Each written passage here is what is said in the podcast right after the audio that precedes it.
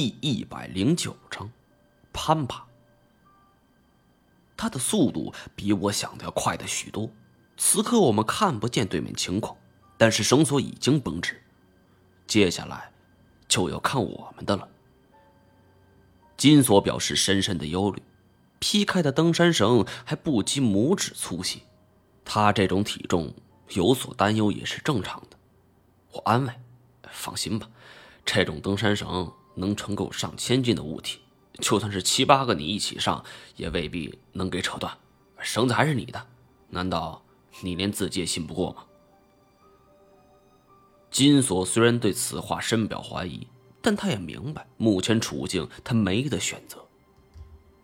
他叹了一口气儿，双手抓住登山绳，两只脚搭在绳上边，慢慢的向对面爬去。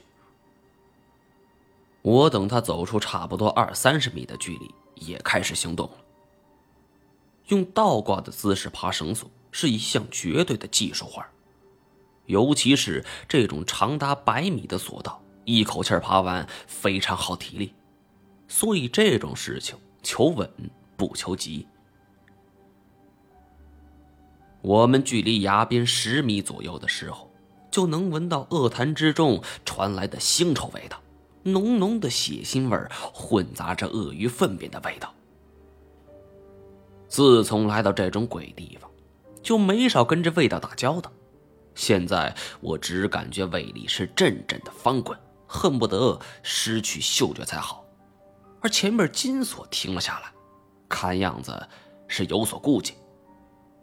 这也不怪他，在鳄鱼池上倒挂行进，我相信全世界也没几个人敢尝试。可这一停下来，就没有力气了，必须一鼓作气。不能停，绳子要撑不住了。果然，金锁一听此话，是忙不迭抓着绳子往前方爬去。一百多米的距离，我们像过了一个世纪一样。可偏巧还剩下三分之一的时候，绳口突然松动，我只感觉是一阵轻微的颤抖，紧接着身子猛地一沉。我惊慌之间，险些就给脱了手啊！金锁哭丧着脸说：“这绳扣要松了。”我听完懊悔不已。我想到这绳索可以承受我们体重，却忽略了这绳扣可能松动的问题。此时，金锁已经爬到最前方的一条绳索上，而我则在中间这段。万一登山绳断了，金锁尚有逃生的机会，而我……就直接摔进了恶潭里。下方的恶潭还传来了阵阵寒气，稀稀疏疏的摩擦声依旧听得真切。事情到了如此地步，也不用我吩咐，金锁手脚并用往前快爬着，但是速度一提起来，这力量也会变大，导致松得更快了。我吼了一声，喊他别动。金锁也意识到紧绷的登山绳开始松动，吓得一动不动。但如此也不是办法，我们停留在此处，登山绳必然会折断，而往前冲就会死得更快。这还真应了一句口语：“横竖都是死。”我将手电筒向前方照去，能依稀看到一个轮廓，但是距离太远，还是看不清楚。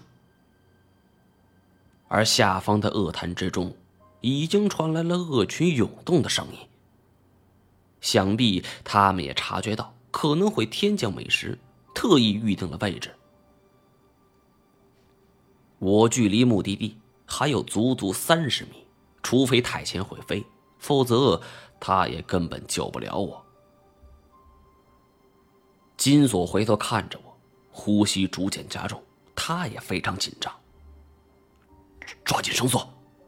我抬头一看，绳扣距离我还有一米多的距离，伸手够是够不到的，只能是拼一把了。金锁，你抓紧了！金锁回头见我跃跃欲试，毛爷，你可得三思啊！金锁关心我，我是知道的，但是目前也没什么别的办法了。我知道这种做法很冒险。从这里到下边的恶潭有多深，我并不清楚。如果有五十米深的话，我只要能够抓住绳扣，即便是绳索断开，我被甩出去，那也是安全的。要是万一恶潭只有十几二十米，我就会被凶猛的群鳄给撕碎。